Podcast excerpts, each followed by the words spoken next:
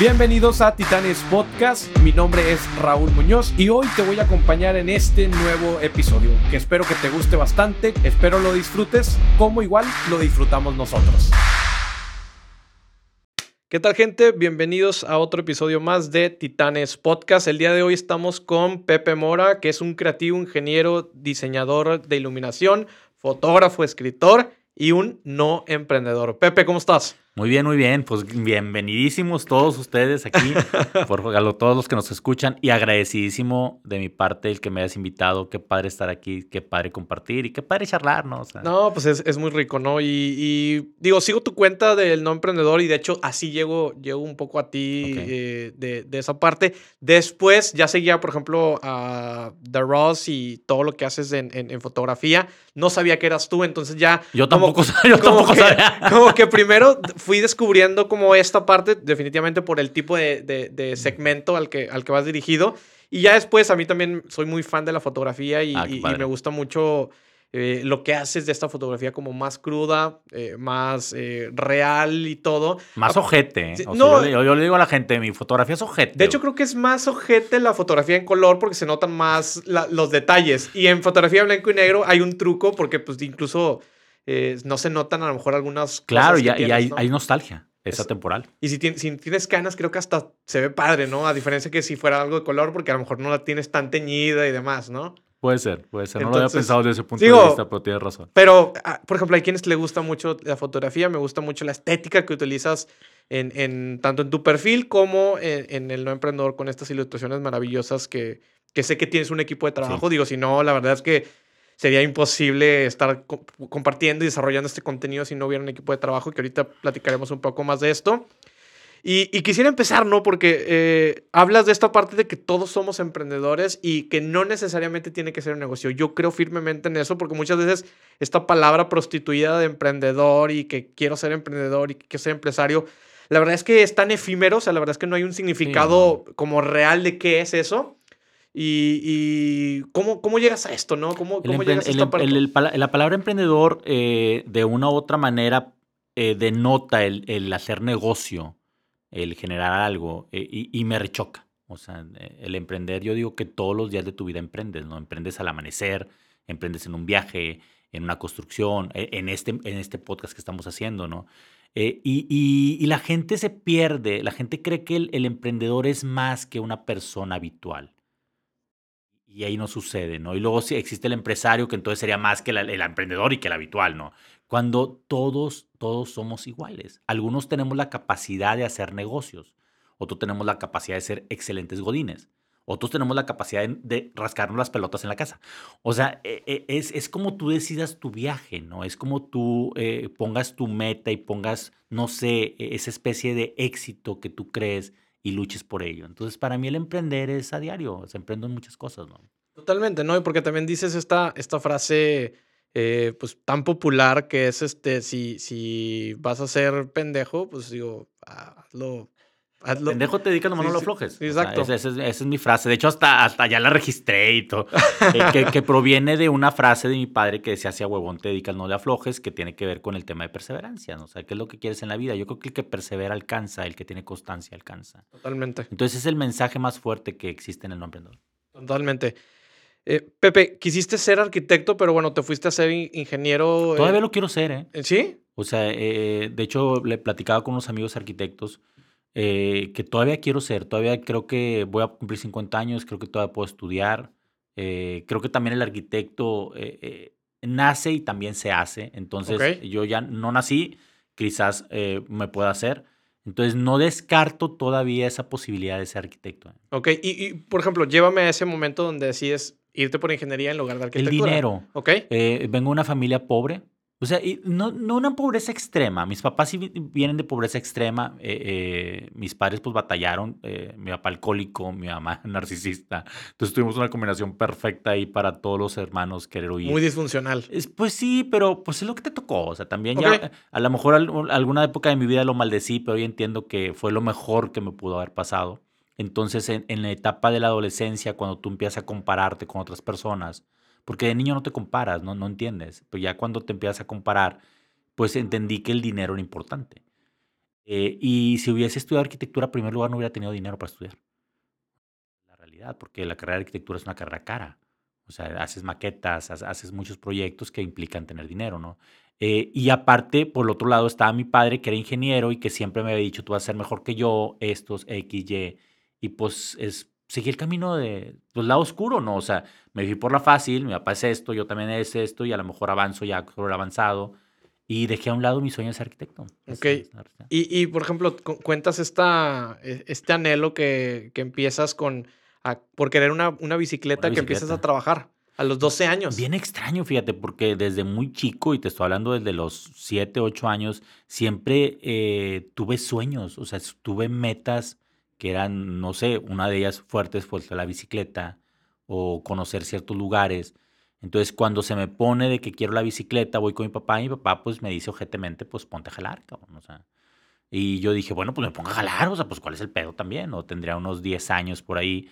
Y entonces todo lo que fueron vacaciones, que eran dos meses, me voy a trabajar a su empresa, pero yo, yo creía que es sueño guajiro, ¿no? Que iba a ir a las oficinas a hacerme pendejo, eh, saco, unas, unas copias y no, fíjate, para mi sorpresa me puso en la bodega, armando luminarias, eh, con gente maleandra de madre, o sea, me hacían la vida imposible, o sea, me bulleaban bien cabrón. Me acuerdo que una vez eh, ya me iba a pelear a golpes y yo, güey, ¿qué voy a hacer, güey? O sea, ¿qué, pedo? o sea, que este, este pedo está bien, bien malandro. Aparte en una zona bien complicada de la ciudad. Y a mi papá le valía tres cacahuates. O sea, él nada más me llevaba, se terminaba de trabajar y nos regresábamos. Ni platicábamos. Entonces, sí entendí también esta onda ruda de de cómo es el mundo. De cómo es el mundo y aparte le di muy valor porque cuando terminan los dos meses, pues yo exigí, oye, quiero mi bicicleta, ¿no? Entonces, quiero mi bicicleta y quiero mi bicicleta y ya mi papá y, y, pues fuimos a comprar esa pinche bicicleta Magistroni negra, renes dorados, bling bling.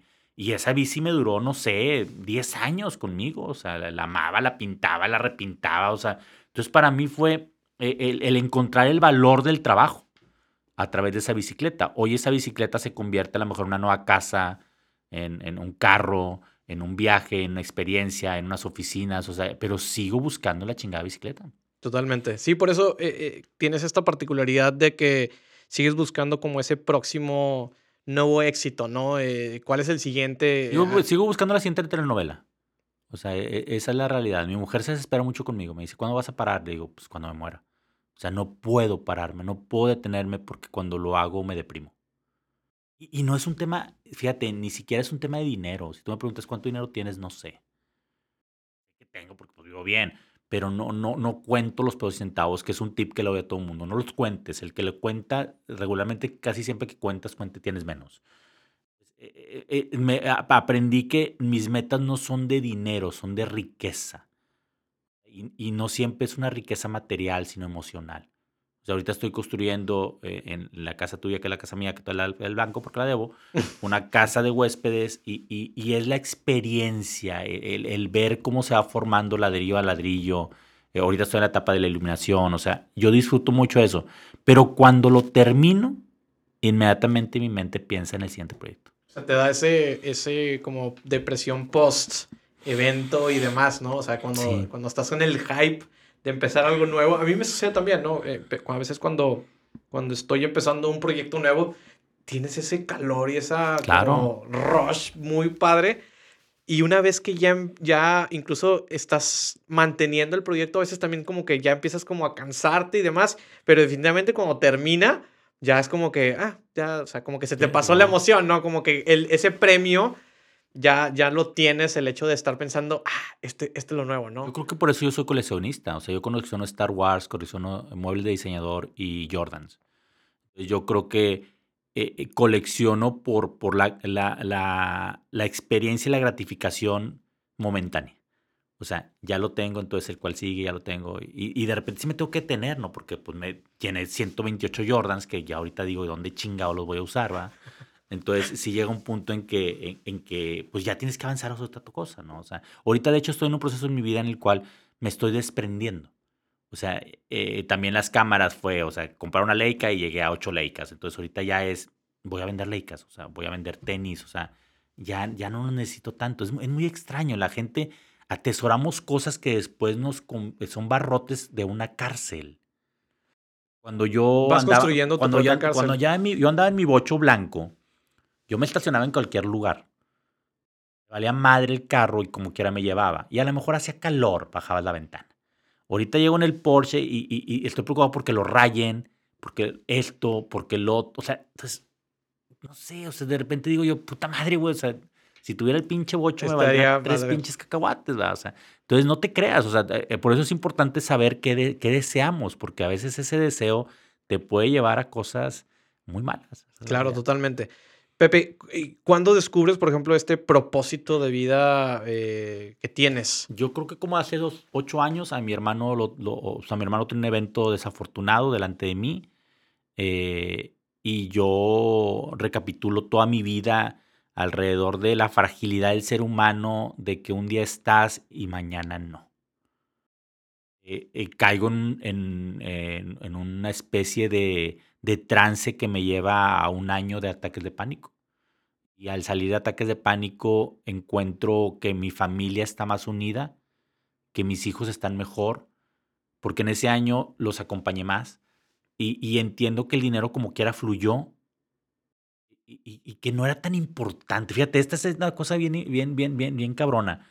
Entendí que no era tan importante en el mundo, o sea, en, en el mundo mío y en el mundo de mis negocios.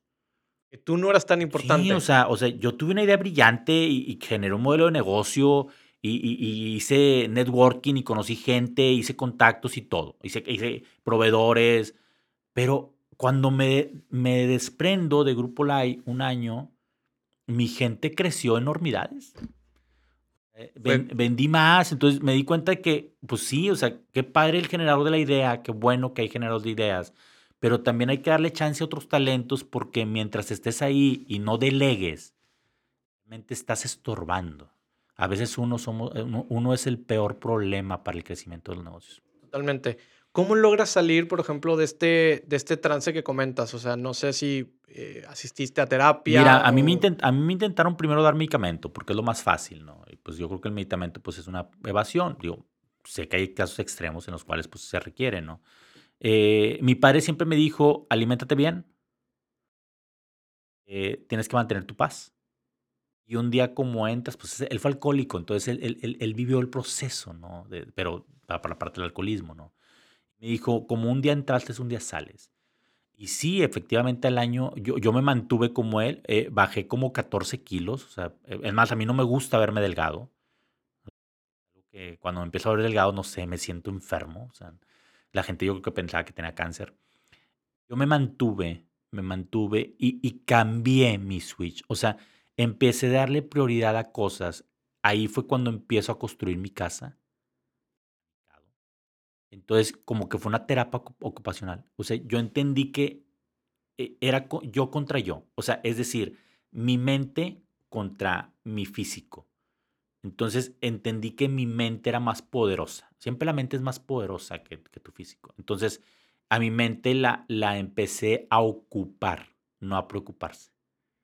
Me daba el ataque, lloraba, chillaba, pero me ocupaba. Y me ocupaba y me ocupaba. Y un día salí. Fue doloroso, sí, eso no te digo que no. O sea, yo, yo agradezco también a mi familia que estuvo ahí, a, a- a mi socio, mi hermano, que también estuvo ahí, a, a mis empleados. Fue doloroso, pero creo que fue bueno. eh. Yo creo que eh, si no, al día de hoy yo hubiera destruido muchas cosas. Totalmente. Está, está muy interesante esta parte de, de que ese momento donde te das cuenta que no eres el más importante o, o que incluso feo. estás... o- o, eh, yo- no, porque es un proceso de, de- de duelo, porque dices, ah, o sea, ¿cómo? O sea, me fui, esto es como si nada, como si no estuviera y, o sea, y, y- pero luego a la, a la inversa también es como que, bueno, pues entonces esto ya camina solo, o sea, ya Claro, ya puedo, puedo virar y, y, y enfocar a lo mejor el tiempo en otras cosas a y que a lo mejor le estaba afectando al negocio o al crecimiento mismo del negocio, ¿no? En, en esta parte que comentabas de, de, eh, buscar y seguir como alimentando esta, esta feliz, eh, felicidad momentánea, ¿cómo calmas esa hambre? O sea, ¿cómo, ¿cómo tienes ya, no sé si tengas algún proceso de decir, a ver, ya esto creo que, o sea, hasta ahorita sí, o sea, no sé si tengas como... Yo creo que eh, mi mujer me ayuda mucho en ese balance. Ok. Eh, mis hijos también. O sea, empiezo, empiezo a pensar en otra gente que no sea yo. Cuando, cuando dejo de ser el centro, convierto en un satélite y todo lo veo desde afuera, empiezo a entender que cuando das, recibes más. Entonces, cuando yo apoyo a un nuevo emprendedor, yo me estoy apoyando a mí. Cuando yo le doy valores a mis hijos, me estoy apoyando a mí. Cuando capacito, entreno, delego y confío en mis empleados, me estoy ayudando a mí. Eso es bien extraño, o sea, e, en el dar está el recibir. Hoy entiendo que tengo que dar, hoy entiendo que tengo que regresar algo a la sociedad.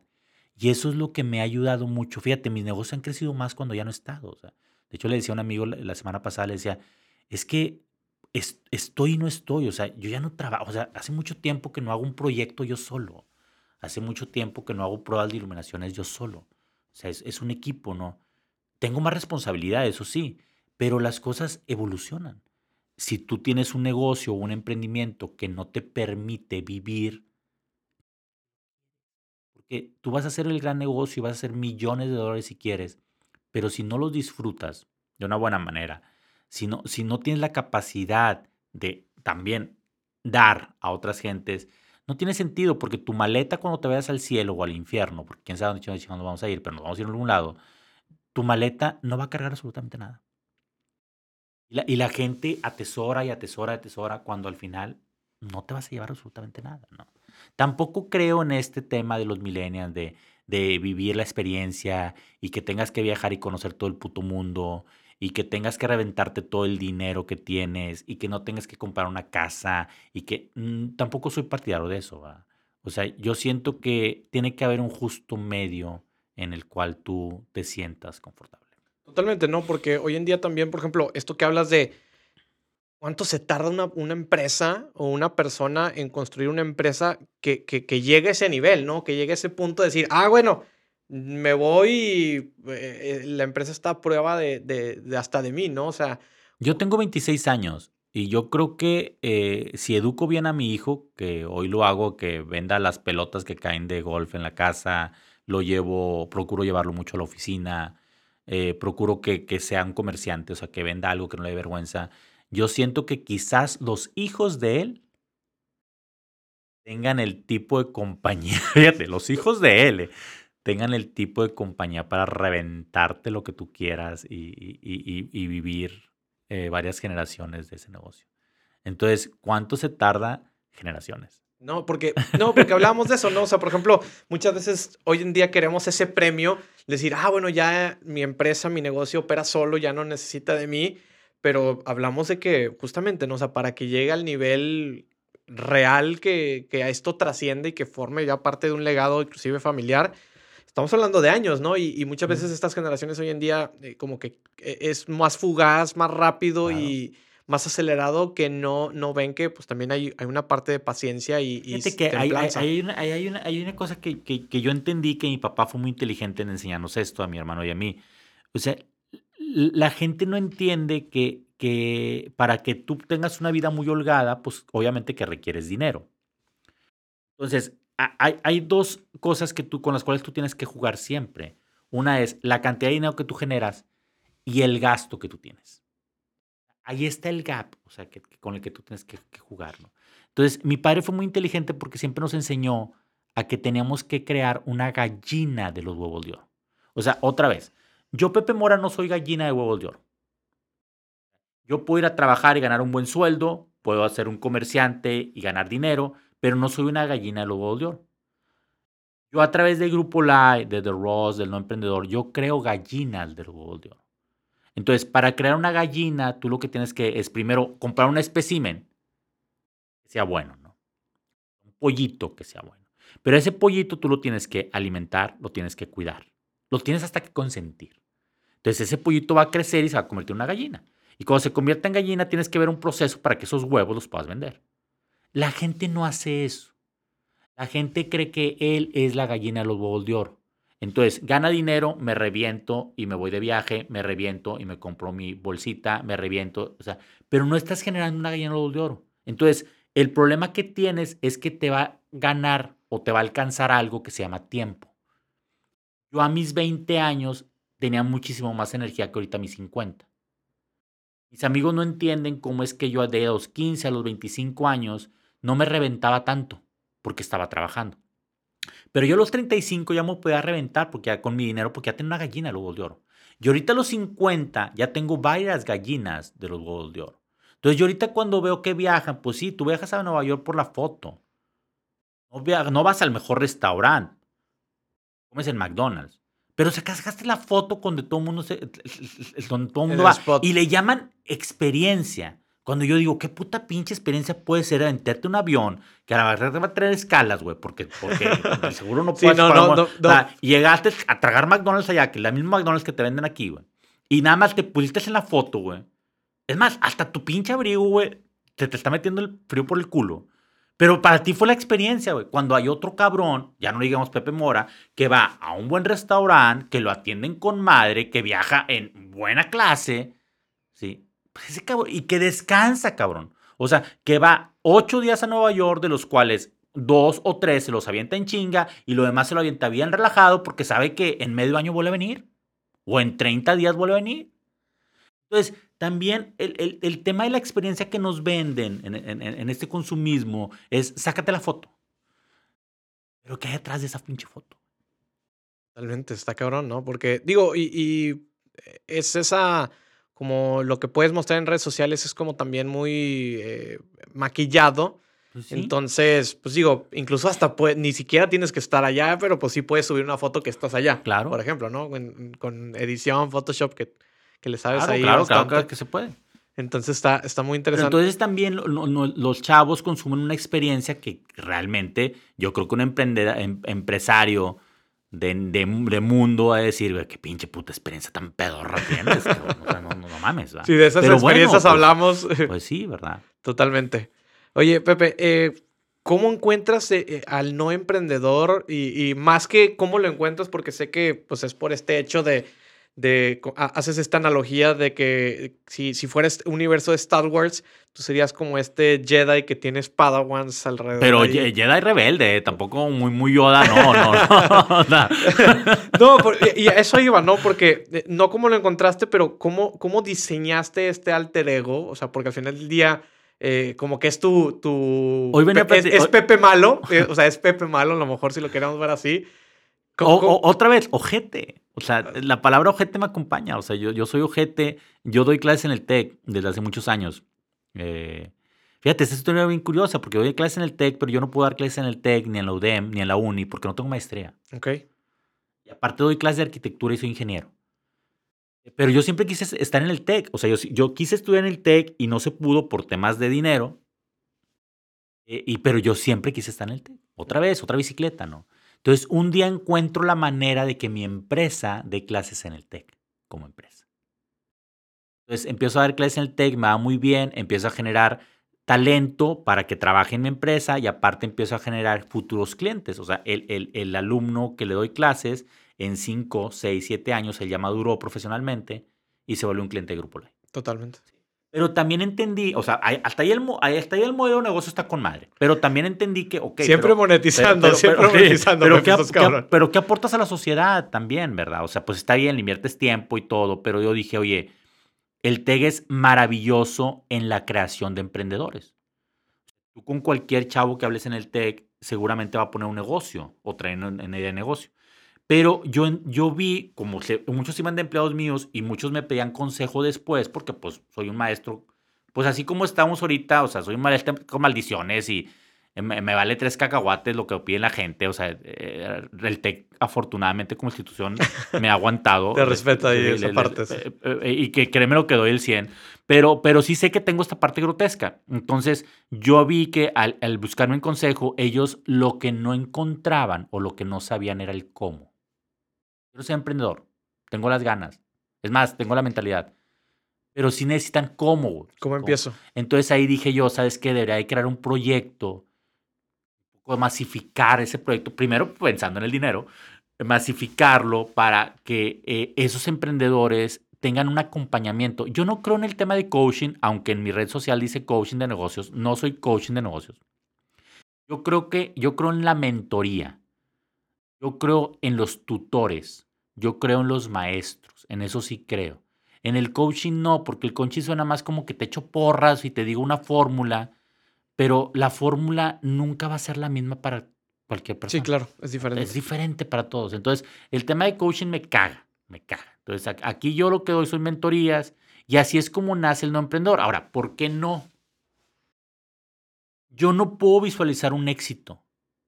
Si yo hubiera pensado en ti, en quiero ir a ese pinche podcast, está con madre, que sí lo está, perdón, está con madre, quiero ir, y me visualizo yo aquí con la pantalla verde y con el micrófono, no llego. No llego.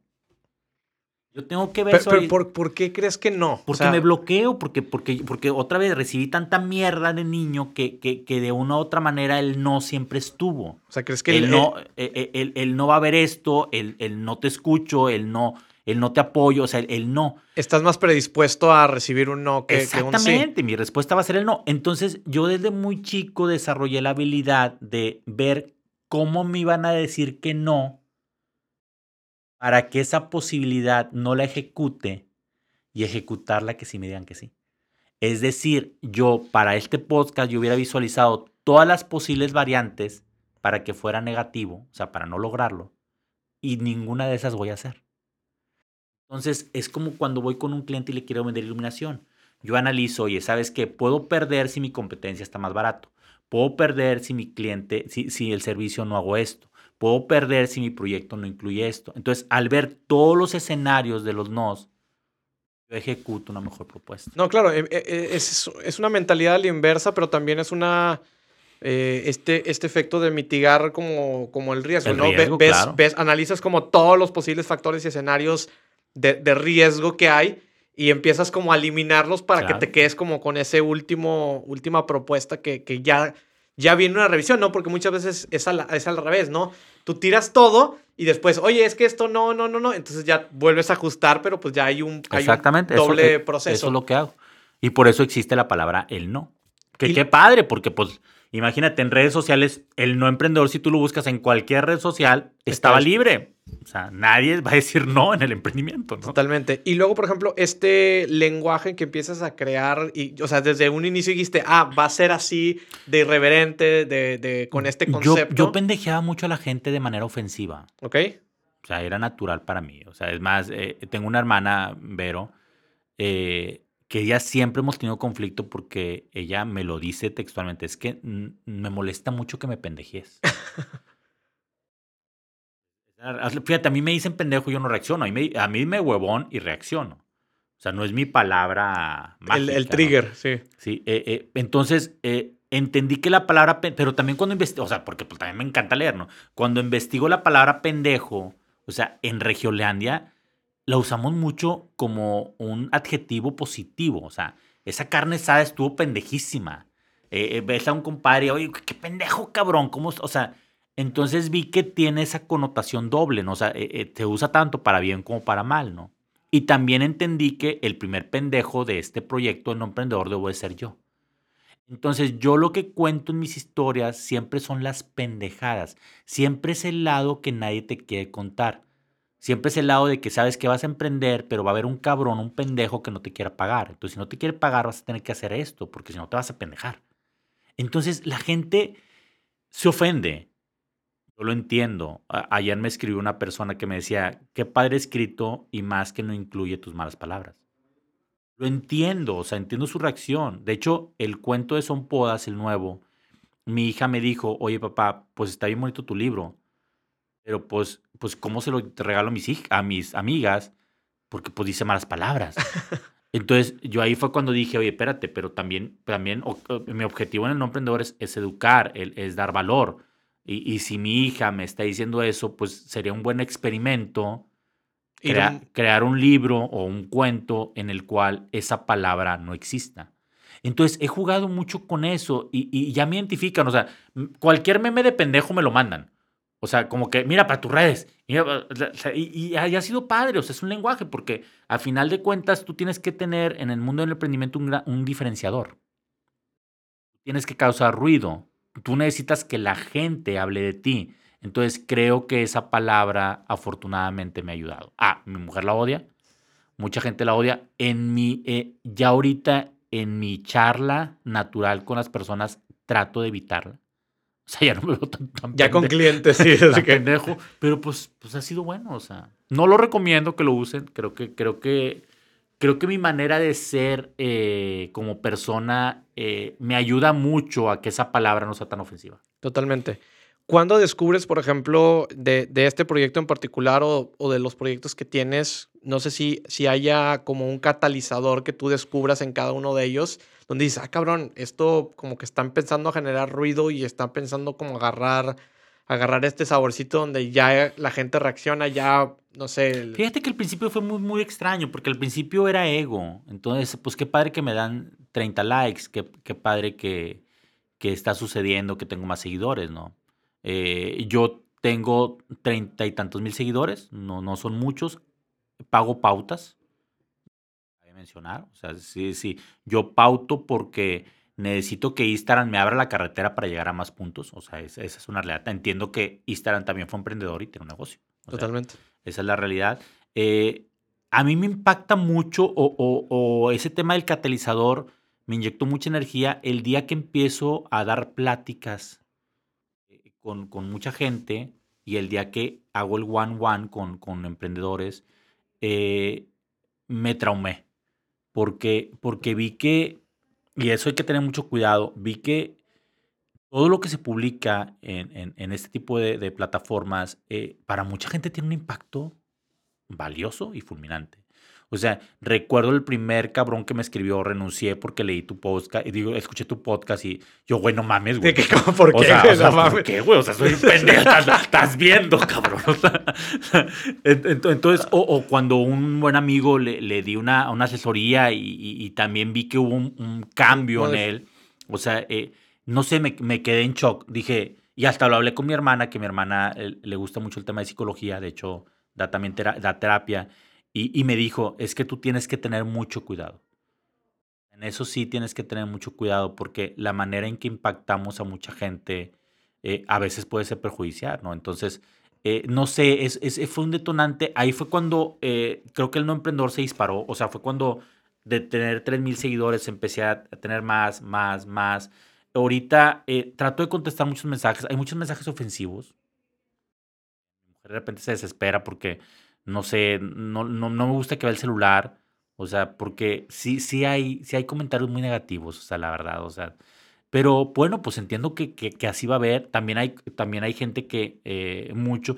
Trato de ni el negativo que me afecte, ni el positivo que me eleve. Claro. O sea, tomar los comentarios como, como comentarios. Y si puedo aportar a- algo a ese comentario, va. Casi nunca contesto eh, eh, los, Los comentarios. comentarios. O sea, los DMs sí los contesto, los comentarios. Trato de que la misma gente, fíjate, es bien estar en las redes sociales porque la misma gente va dosificando, va contestando. Sí, va ellos va- mismos van va- haciendo la conversación. Y, y eso es chido, o sea, o sea tú, tú nada más eres un detonante, o sea, eh, pones ahí el trigger, como dices tú, ahí les va la bombita, háganse garras, va, o sea, ahora, también yo a veces me pongo a pensar, porque ahorita que entrábamos aquí, no sé si me viste, que estaba concentrado, yo escribo, o sea, durante los momentos, o sea, ahorita estaba, estaba escribiendo una que se llama segunda opción, o sea, eh, yo creo que no necesitas ser la primera opción, tú puedes ser la segunda opción y ser la mejor. Entonces, eh, la gente eso no lo entiende. O sea, yo escribo en el momento de algo que me está sucediendo en la vida, lo subo, pero no necesariamente tiene que ver contigo. Claro. Y a veces lo, se lo toman muy personal. o- Puta, puta madre. si le o sea, estuvieras hablando a ellos. Cuando, cuando me ponen ahí, no, es que yo no estoy de acuerdo.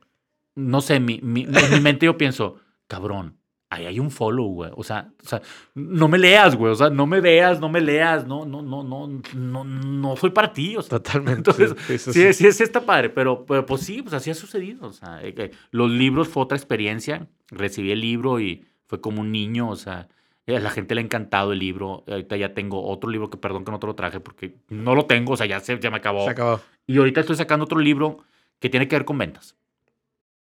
Nada más. O sea, todo emprendedor requiere vender. Entonces, está enfocadísimo solamente a ventas. No sé cuándo lo saque. Yo lo pensaba sacar este fin de año, pero creo que es muy pronto. Un caos. O sea, tengo un Jordan y quiero el otro. Entonces, empecé a sentir que me iba, iba, iba a empezar a coleccionar libros. Entonces no sé qué tan bueno sea. no, digo, y, y, de alguna manera también los libros, eh, más allá de las redes, porque también las redes es como ese legado digital, eh, ya es como aterrizar ya en un papel impreso físico, es, como que era diferente, ¿no? Pasó algo bien curioso, lo regaló un amigo y se fue de viaje a Querétaro o a Puebla, ¿no? Entonces, eh, ya, pues yo vendo el libro de manera propia y a través de ciertos establecimientos, ¿no? Pero no he podido entrar a Gandhi porque no había sacado los derechos de autor y que ya ahorita, gracias a Dios, ya. Porque pues necesito estar en un Gandhi, un, Sambors para pues masificarlo un poco más, De, hecho, en Amazon no lo puedo vender, nomás digital, pero no impreso por lo mismo, Pero ya, ya estoy resolucionando eso. Y este se lo lleva, se lo lleva y se lo lleva a Puebla o Querétaro, no me acuerdo qué. Eh, lo deja en, su, en, en el cuarto, se va a sus juntas, regresa en la noche y le dejan una nota. La mucama, me pareció excelente su libro. O sea, ¿dónde lo puedo conseguir? Pues, no sé, cuando, cuando dices tú, bueno, y, y, hasta, y hasta amigo dijo, oye, pues es que sí está bueno el libro, o sea, digo, el título no le hace nada de... De, de, de, promoción. o de, nada, digo, está... Pero, pues sí está bueno, o sea, pues eh, está padre cuando escribes, yo escribo desde el corazón, o sea, y escribo la neta, o sea, no, no, no, no maquillo mucho. Sin rodeo. Entonces, la gente la gente ahorita es lo que quiere, güey. Que le, que le hables al chile, güey. O sea, que, que no, no, no le digas que es que nomás compensarlo, que vas a llegar, vas a llegar porque tú tienes el poder. No, güey, no es cierto. Eso no existe, güey. O sea, eso, no, eso jalar. o sea, hay gente que sí va a llegar, hay gente que no va a llegar, güey. Hay gente que fuma y, y, no le da cáncer, hay gente que no fuma y le va a dar cáncer. O sea, la vida sí es, pero tienes que agarrar las pinches cartas que te, que te tocan y decidir, porque si hay esto, hay un libre albedrío, decidir hacia dónde quieres llevar tu vida. Ah, eso, eso es, nada más. Sí, totalmente, ¿no? Porque, digo, muchas veces como que empiezas como con estos privilegios que pudieras tener y dices, ah, es que a mí me tocó eh, eh, vivir así y empiezas como con esta, esta a flagelarte, ¿no? Por, por las, las oportunidades que pudiste o no pudiste haber tenido, cuando en lugar de ponerte, pues, a, hacer lo que, lo que en ese momento quedas correcto, ¿no? De, oye, pues, a, darle, ¿no? Ah, comentábamos hace rato, eh, antes de, de hablar, ya em, empezar la entrevista, que el no emprendedor, si bien eh, es el proyecto a lo mejor que menos eh, factura, pues más ha generado... Me conocen más, soy más, o sea, soy más popular por el no emprendedor. ¿Cómo, ¿Cómo, te ha ayudado, por ejemplo, el tener esta, esta plataforma hacia los demás proyectos? No digo, porque está muy popularizado el tema de la marca personal, que, digo, esa es una parte, pero también creo que el que construyas un proyecto como estos, como, como algún al blog, al principio, al principio yo creo que la gente que me conocía, y el medio que más me conoce, que es el de arquitectura, primero reaccionaron como, está pendejo. de que este güey que...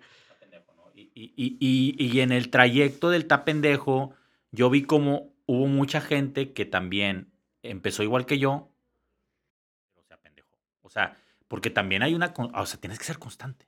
O sea, yo publico tres veces al día.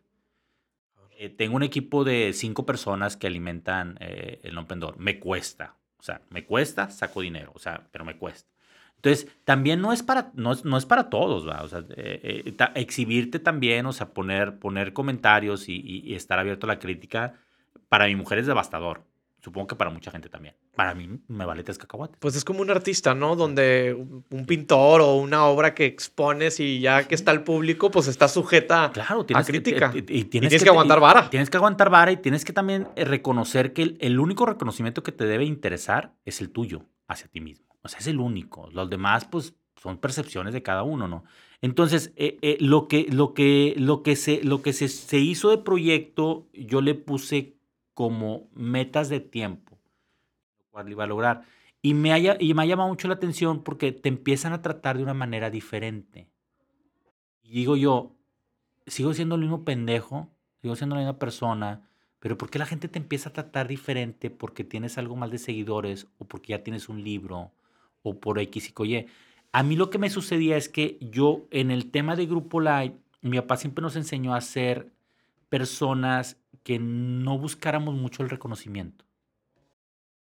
Porque yo ilumino proyectos que son de otros. Un gran amigo Agustín Landa hace un edificio, eh, no sé, con su padre que hicieron todo lo que es eh, punto, eh, central o cosas así. hacen un proyecto de ese tipo, o una casa, o, no sé, la gente que hizo el estadio, los de HOK. Y no, el estadio no es mi diseño, no es mío. Yo lo ilumino en base a los requerimientos de ellos y una estética. Entonces nosotros nunca aparecemos en la foto.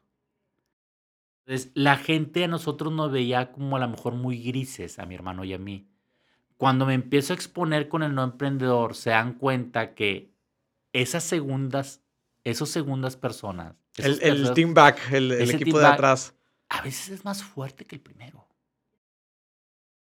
Muestra esa como confianza, ¿no? Claro, o sea, o sea, tú eres tan grande como tu equipo. O sea, los arquitectos que trabajan con nosotros tienen un brazo muy fuerte que se llama iluminación, como a lo mejor tiene un brazo muy fuerte de estructurista.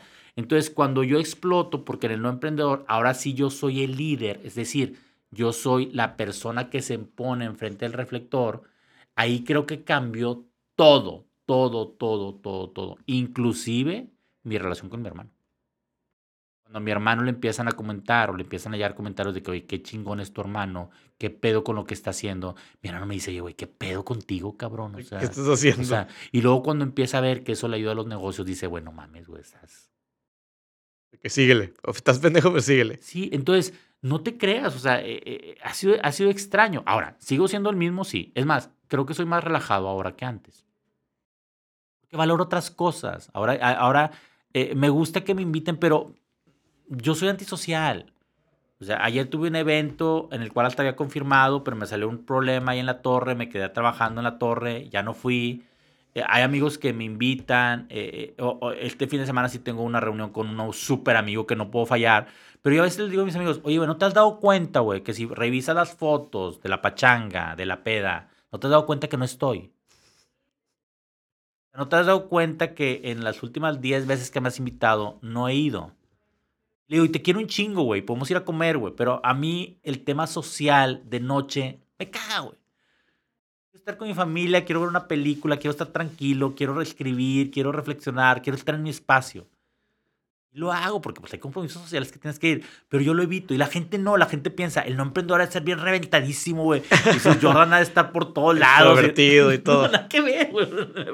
Oye, los Jordans te los pones ahí para andar en tu casa, ¿no? te los cambias. Entonces, eh, eh, entonces eh, otra vez, es el libre albedrío, ¿no? Cada quien crea su modelo de felicidad.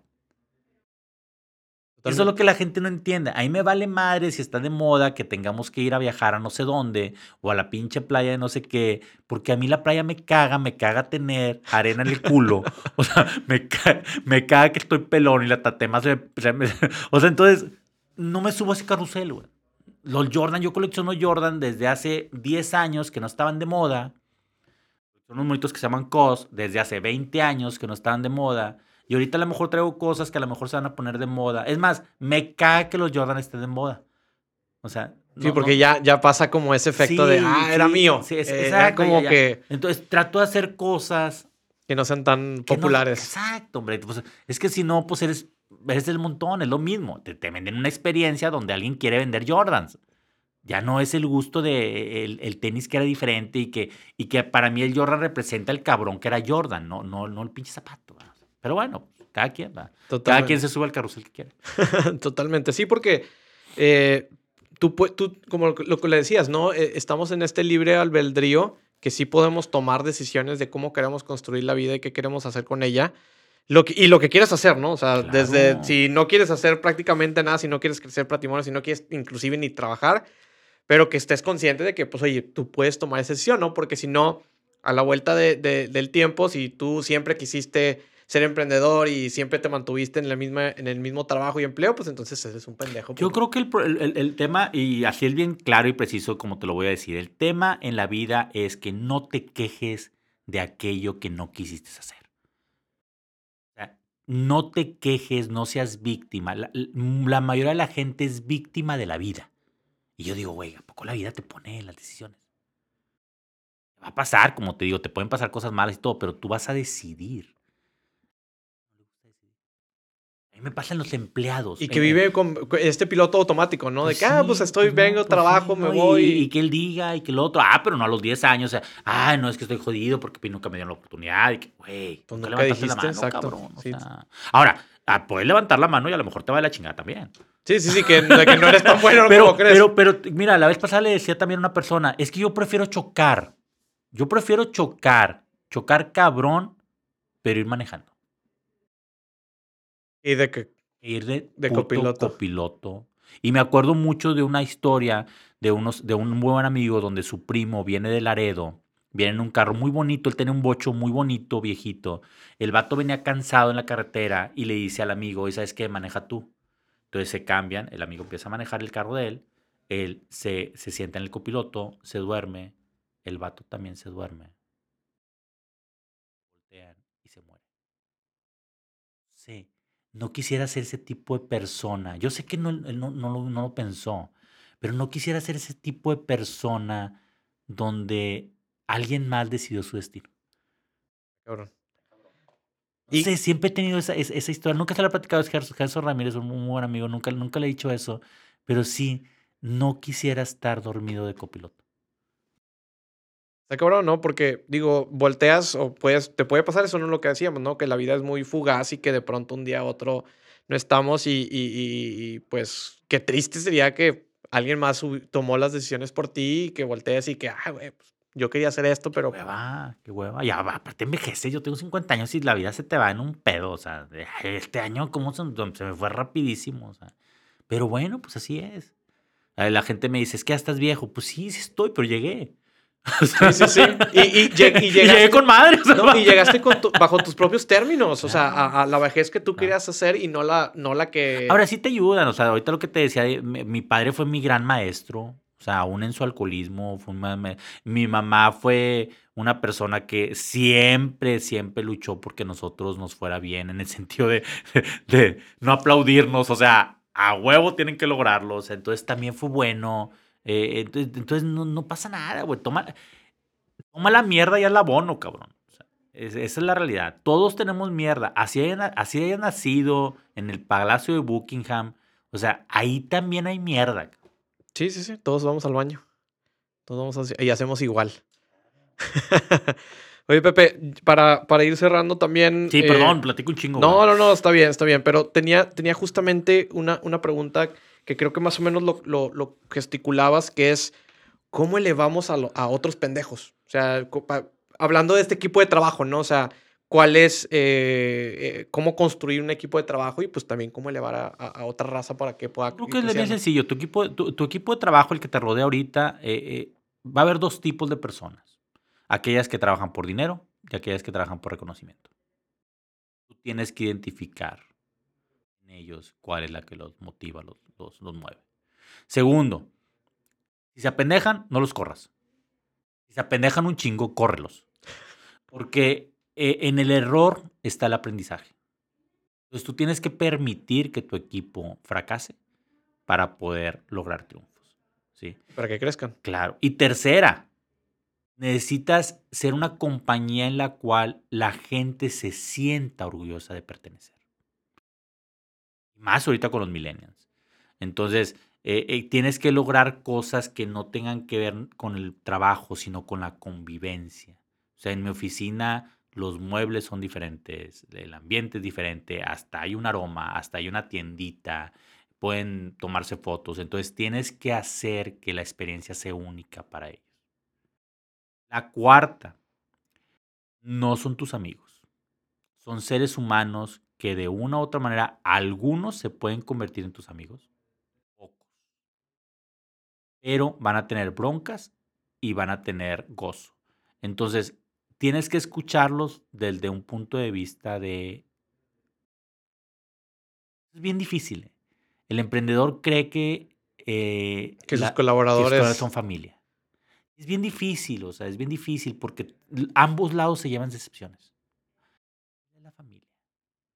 Tú puedes tener amigos o puedes tener compañeros de trabajo que te aporten más a tu vida, fíjate, sin ser familia. Pero tienes que entender eso. Yo creo que esos puntos son básicos. La otra por remuneración, la otra, eh, eh, yo del, fíjate, yo tengo un truco bien mágico. Yo delego, pincho, corroboro. Yo te digo a ti, encárgate de este podcast. Entonces ya te lo delegué, tú te vas a encargar. Pero y luego te mando un mensaje, oye, en el podcast necesito que suceda esto, esto, esto. ¿Ya está listo? Entonces ya cinché. ¿Sí? Y luego, cuando va a empezar el podcast, hago un checklist. Entonces ya corroboré. La gente delega, pero no cincha y no corrobora. Entonces, Porque muchas veces no sabemos cómo hacerlo también. Pues claro, pero entonces vas a fallar, o sea, porque no, no, no, nomás hiciste una parte, pero tienes que delegar porque e, el, el, el ser humano en, los, en los negocios, tú creces conforme la pirámide crece. No vas a ser un mega chingón si abajo de ti hay una persona nada más. O sea, tienes que tener muchas personas. Es lo que yo le digo a mi gente, con los que trabajan conmigo. Es que, es que quiero ganar más. Ok, ¿y cuánta gente tienes a tu cargo? O sea, ¿cuánta gente diriges? No es que trabaja un chingo. Güey, el albañil trabaja un chingo de sol a sol, pero llega el arquitecto y gana más dinero. El arquitecto sí tiene gente abajo de él. Sí, dirige, dirige personas. entonces, e, e, esas son algunas de las cosas que se pierden ahí en el tema de emprendimiento. Totalmente. Eh, ¿Cuál es tu proceso creativo para escoger proyectos? Eh, por ahí eh, comentabas esta parte, que ya lo, hemos platicado como en, la charla, de, crear un lenguaje para, para que permee y, trascienda este proyecto. Yo todo, yo, fíjate, y es bien básico. Yo creo que todo cabrón creativo debe de reconocer que la naturaleza nos brinda lo mejor para inspiración. En mi caso es bien sencillo, yo soy binario. Yo soy 0 y 1. En iluminación diseño con círculos y con rectas, nunca vas a ver un triángulo. Y en fotografía es binario, blanco y negro. En el no emprendedor es igual, el no emprendedor es pendejo o no pendejo. Así se basan las historias, donde me apendejé y donde no voy a ser un pendejo. Entonces, eh, mi origen es bien súper básico. Y entonces al ser súper básico, muchos seres humanos, en su gran mayoría, lo van a digerir y lo van a entender fácilmente. Claro, porque ya no tienes como esta eh, multitud de, mm, infinitas posibilidades y solamente puedes escoger dos, ¿no? Dos pastillas como, como en Matrix, ¿no? Puedes escoger y aparte, roja. Y aparte trato de evitar, por ejemplo, no sé, eh, em, no ocupo en mi mente en pendejadas. O sea, yo sé que iba a venir contigo, yo sabía que iba a haber unos Jordan, unos jeans, algo de mezclilla. Ves mi guardarropa del no emprendedor y es muy básico. Es mi guardarropa de bodas y yo voy a tener trajes negros y si es de día, trajes azules. No más. Entonces yo no me pongo a que, oye, déjame pensar en qué pinche traje y que no sé qué. Yo a veces veo a mi esposa y pues yo sé que es mujer, dos, tres horas. Yo digo, qué fastidio mental cuando yo en cinco minutos se chingó, ya tomé la decisión. En carros, tú ves en mi casa carros grises, blancos, negros. No hay otro color. En mi casa los muebles es paleta de colores de neutros y paleta de colores fríos. No hay otro color. Entonces, es más, compré un perro, en eso que lo amo, está en su color en la paleta de colores de los cálidos de la casa. O sea, tú ves y se mimetiza con la casa. Entonces, yo ya mi mente ya o sea, ya, ya, era automático, ese es el proceso. Claro, claro. O sea, yo, yo, yo ya sé a dónde voy, ya sé lo que me gusta, ya lo probé. O sea, ¿por qué diablos si me encanta? Por ejemplo, yo, yo en mi caso, ¿por qué diablos si me encantan los camarones roca? Porque me encantan. ¿Por qué diablos tengo que pedir otros? Me encantan. ¿Por qué diablos si las paletas de guayaba y de fresa son las que más me encantan? Porque, ah, ok, ando en un viaje y quiero experimentar, está bien, güey, pero las otras me encantan, güey. Ya no hay para dónde más. La gente es bien gacho porque, o sea, tampoco no eres muy, muy leal contigo. Es que, es, que, es que me encanta, pero déjame traicionar lo que me encanta para buscar otra cosa. Eh, eh, eh, y, y, luego si socialmente esa cosa está más de moda, güey, me encanta la de guayaba. Aunque no sea popular. ¿Por qué no le doy la oportunidad a la de guayaba? Y entonces ahora sí, ¿sabes qué? No sé qué pizza es la que más me encanta. Ah, bueno, déjame explorar para ver cuál es la que más me encanta. Pero la paleta ya la palomié, güey. qué cabrón lo del perro, de que combina, combina con los muebles y está, está muy cabrón. Eh, Pepe, ya nada más por último, eh, tu rol como padre de familia, sé que lo tienes como muy preponderante, inclusive en tu bio, que, también te desempeñas y que te gusta desempeñar como un rol. Me imagino que esto viene también de, la parte de, este, de esta historia que me cuentas, que, pues digo, tuviste unos padres o... Yo creo, que, yo creo que dar lo que no recibiste es lo, es, eh, te convierte en un gran ser humano. dar lo que recibiste es muy fácil. O sea, porque es en automático pues también. claro, pues es lo que aprendiste. Pero dar algo que no, que no te dieron, y otra vez, sin juzgar, porque pues mis papás también tuvieron sus papás y sus papás, eh, mis abuelos. No, y tuvieron también sus propios problemas que a lo mejor no sabemos. Claro, o sea, nunca, nunca puedes juzgar, o sea, no, no, no, no hay buenos y malos, las circunstancias te hacen. Esa es la realidad. Eh, y sí hay, sí, sí creo que eh, el ser humano, todos tenemos una maldad, ¿eh? Eso también. ¿Somos buenos o malos por naturaleza? Yo creo que más malos, ¿eh? Ok. Yo creo que más malos. Te voy a decir por qué. Somos más malos porque tenemos que sobrevivir. Entonces haríamos cualquier cosa para sobrevivir. Claro, porque, o sea, e, e, e, el, ser humano siempre va a querer sobrevivir. Entonces, pues en el sobrevivir vas a hacer cualquier cosa. Entonces, yo sí siento que somos más malos que buenos. Pero bueno, ahí el albedrío, ahí, está. Ahí claro, claro, tú, eliges, ¿no? Pero, pero bueno, justo me, me, gusta esta parte que dar lo que, lo que no, no recibiste. Y por ejemplo, cuéntame de algunos hábitos que tú eh, tengas o yo mis hijos, por ejemplo, tengo, tengo, yo soy eh, papaluchón. O sea, es decir, eh, paso mucho tiempo con mis hijos. de hecho, en la escuela, en la escuela de mis hijos, un día me hice un, un, fui a un viaje a ver un juego de los Dallas y y voy con una persona que no lo conocía tanto y me dice un día, eh, en el segundo día, me dice, oye, yo pensé que tu mujer te mantenía.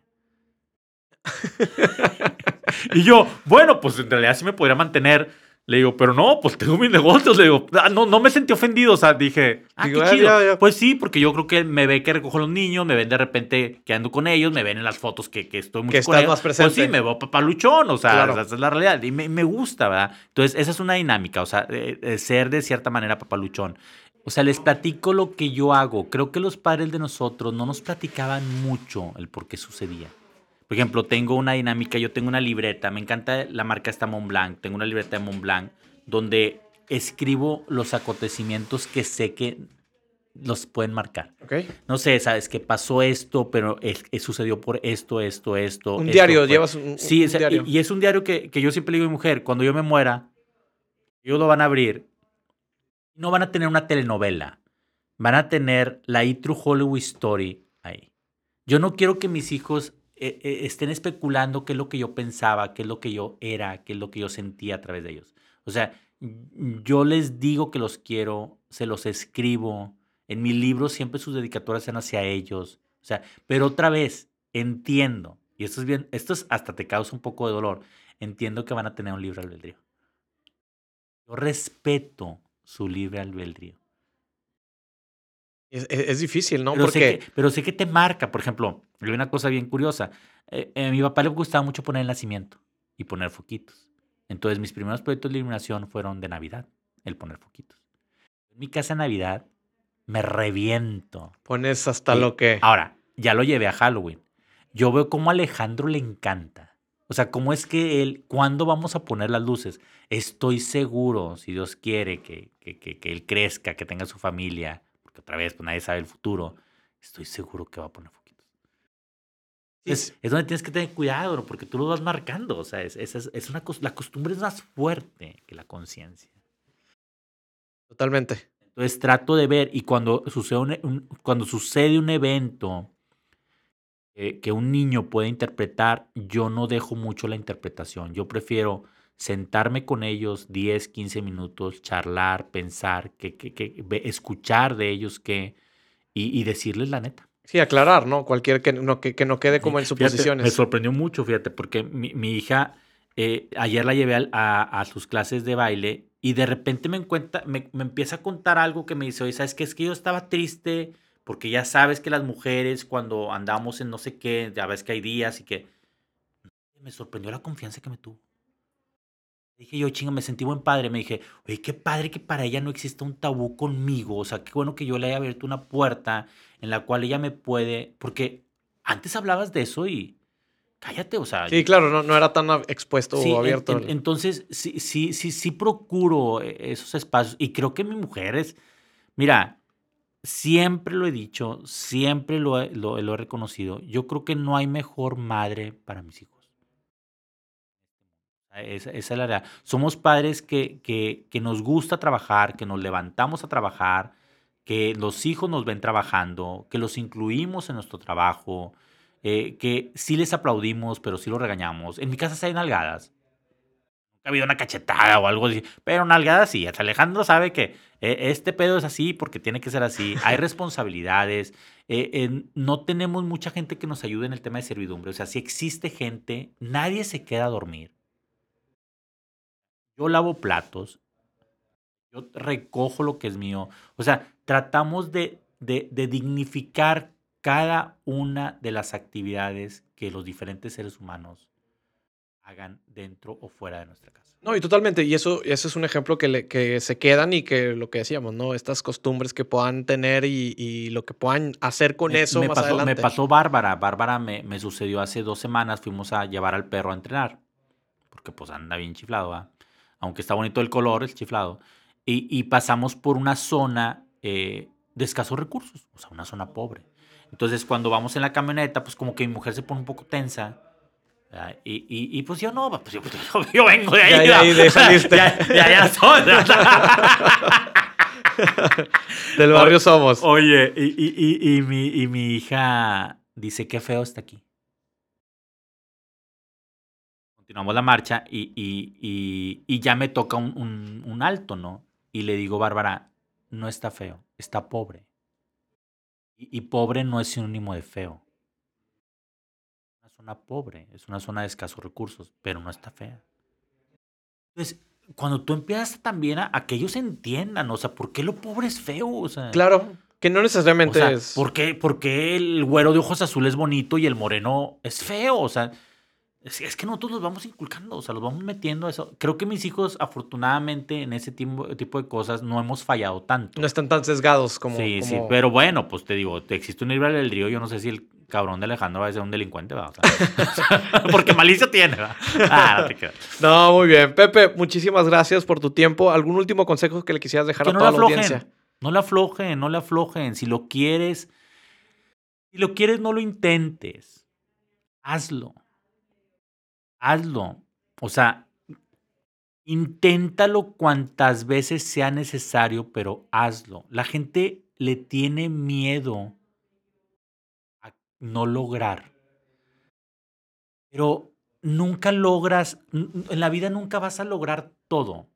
O sea, aquí es como en un juego de béisbol, Okay. es estadístico. O sea, un promedio de ahorita de la Serie Mundial andaba en 350, el mejor bateador. O sea, 270 es, y- es decir, fallan más de 7. Imagínate. Entonces. Y eres un, y eres un chingón. y estás practicando todos los días para. Ah, Es profesión. eh, Jordan también, la estadística de Jordan, no todas las que la- las, Las que tiraban, ¿no? no, entonces, entonces la, la gente se pierde mucho, no, no, no nos enseñan a perder. No nos enseñan a hacer segundo lugar, tercer lugar. Tú ves las Olimpiadas, la mayoría de los que ganan medalla de oro llegan a su casa, pasan un periodo de tiempo y se deprimen porque ya no hay más allá. Y el segundo lugar, quizás lo vuelva a intentar. Sí, porque dice, todavía tengo otro, Sí. otra opción. Entonces es bien grueso, o sea, te bajas del Everest y ya no hay otro Everest. Claro. Entonces tienes que aprender, tienes que aprender a, a- a triunfar y a fallar. Pero Buenísimo. vas a fallar más. Buenísimo. Pues bueno, muchas gracias, Pepe, por estar por aquí por Titanes. Gracias a ustedes. Y Pepe, ya nada más para despedirnos, tus redes sociales donde te puedan encontrar. Por favor, en todas las redes sociales estoy como arroba el no emprendedor, hasta en TikTok que todavía no hago baile pendejo. Muy bien. Ya falta, faltaría, faltaría poco. Mil gracias. No, hombre, muchas gracias, Pepe. Y muchas gracias a toda la audiencia de Titanes Podcast. Nos vemos en el siguiente episodio. Gracias por quedarte hasta el final de este episodio. Mi nombre es Raúl Muñoz y si te gustó este episodio, compártelo, etiquétanos en arroba Titanes Podcast en Instagram y también arroba Raúl Muñoz. Hasta la próxima.